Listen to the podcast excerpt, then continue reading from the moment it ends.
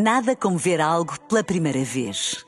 Porque às vezes, quando vemos e revemos, esquecemos-nos de como é bom descobrir o que é novo. Agora imagine que viu o mundo sempre como se fosse a primeira vez. Zais. Veja como se fosse a primeira vez. Na rádio, no digital, em podcast. Música para sentir, informação para decidir.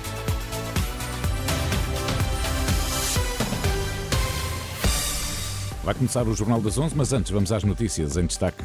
Só daqui a 22 anos é que Portugal poderá ter a neutralidade carbónica, diz o governo. Marcelo Rebelo de Sousa alerta é necessária consciência crítica das elites políticas e económicas sobre a corrupção. Muito bom dia. Portugal não, so, não se compromete com a neutralidade carbónica antes de 2045. O cenário é admitido à Renascença pela Secretária de Estado da Energia e Clima.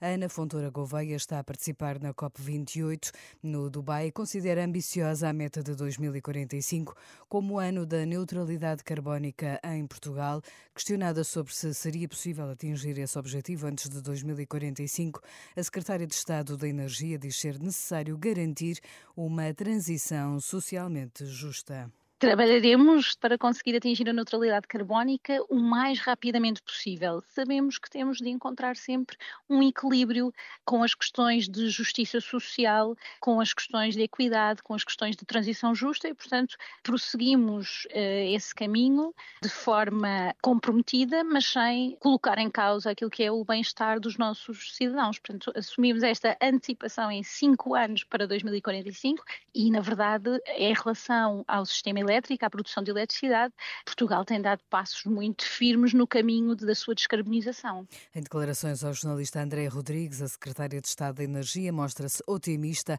quanto a um bom acordo na Cimeira do Clima que decorre no Dubai. E a saúde do planeta Terra depende da saúde do oceano, que começa a falhar. O aviso foi deixado pelo enviado especial da ONU para os oceanos na COP28 no Dubai. Peter Thompson mostra-se insatisfeito porque o tema dos oceanos continua continua a não estar no centro da discussão. É preciso elevar a consciência crítica junto das elites políticas e económicas sobre os efeitos da corrupção.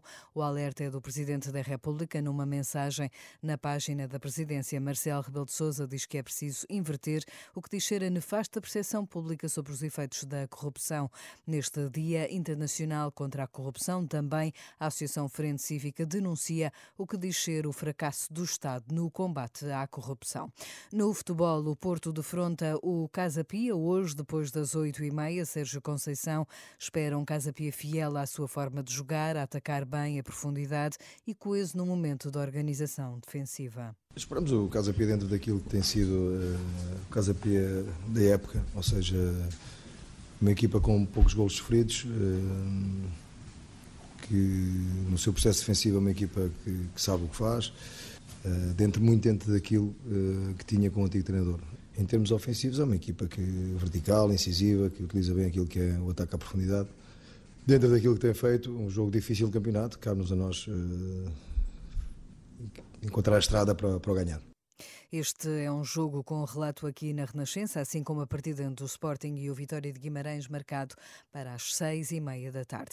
É a recriação de um clássico, o filme musical Os Amigos de Gaspar revisita mais de 30 anos depois o programa infantil que marcou o imaginário de uma geração que era emitido pela RTP na década de 80. A estreia do filme está marcada para hoje e assinala um ano da reabertura do Batalha Centro de Cinema no Porto. Fique na Renascença. Bom dia. Nada como ver algo pela primeira vez.